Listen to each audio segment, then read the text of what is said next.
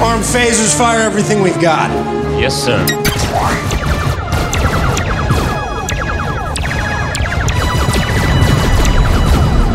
Olá pessoal, aqui é o Zona Neutra Blasts, disparos de cultura pop direto no seu celular.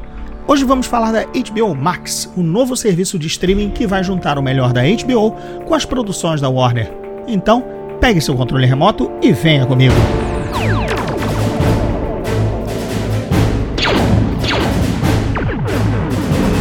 Antes de entrar na pauta, eu quero lembrar que estou com uma campanha de apoio ao Zona Neutra no PicPay com várias opções de participação e recompensas bem legais. Acesse picpay.me barra Zona Neutra e veja como é fácil. No post do programa do Anchor eu deixo o link para facilitar a vida de vocês. Pois então, galera, mais um player anunciou que está chegando ao mercado de streaming. A HBO anunciou seu serviço HBO Max para o dia 27 de maio nos Estados Unidos, lançamento ao custo de 15 dólares, mas ainda sem data para entrar na Europa e na América Latina. A plataforma leva o nome da HBO, mas na verdade é a primeira vez que um serviço do gênero oferece tudo da chamada gigante Warner Media. Ou seja, além do catálogo de filmes e séries da HBO, entram também os títulos do estúdio de cinema em si, Warner, da New Line e também TNT, dos canais de animação Cartoon Network, Adult Swim, Crunchyroll, que é de anime, e mais também TBS, CNN e produções originais, com a nova série de Game of Thrones, House of the Dragon. Ufa, no total dão mais ou menos 10 mil horas de conteúdo.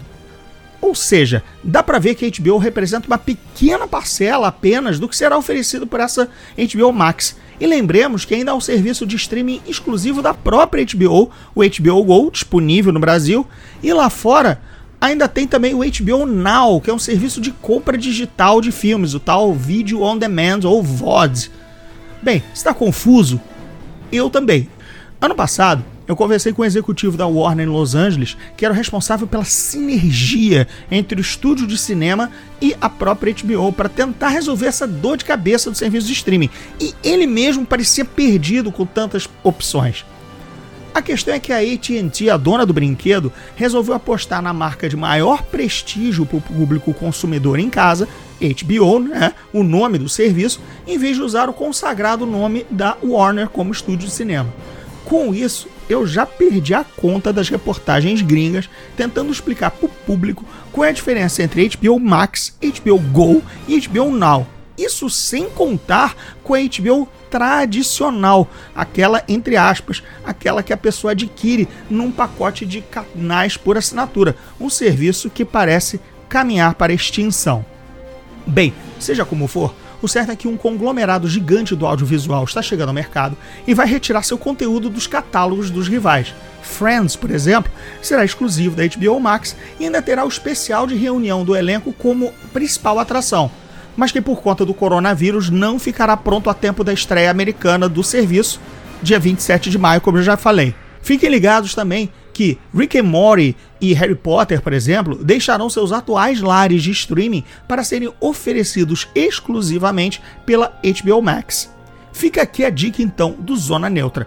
Corram para ver tudo que tem o símbolo da Warner Media por aí antes que os títulos sumam dos serviços da sua preferência. Bem, pessoal, por hoje eu fico por aqui. Se você curte o Zona Neutra e quer apoiar o podcast, agora é possível dar uma moral via PicPay. Confira as opções de assinatura do Zona Neutra com benefícios bem legais, como participar do grupo de discussão no Telegram e até um canal de debate no Discord. O link é picpay.me barra Zona Neutra, mas eu vou deixar o link na descrição do episódio, na postagem do Anchor. E me sigam também, Gordirro, no Twitter e Instagram, e divulguem o Zona Neutra para os amigos. Até a próxima!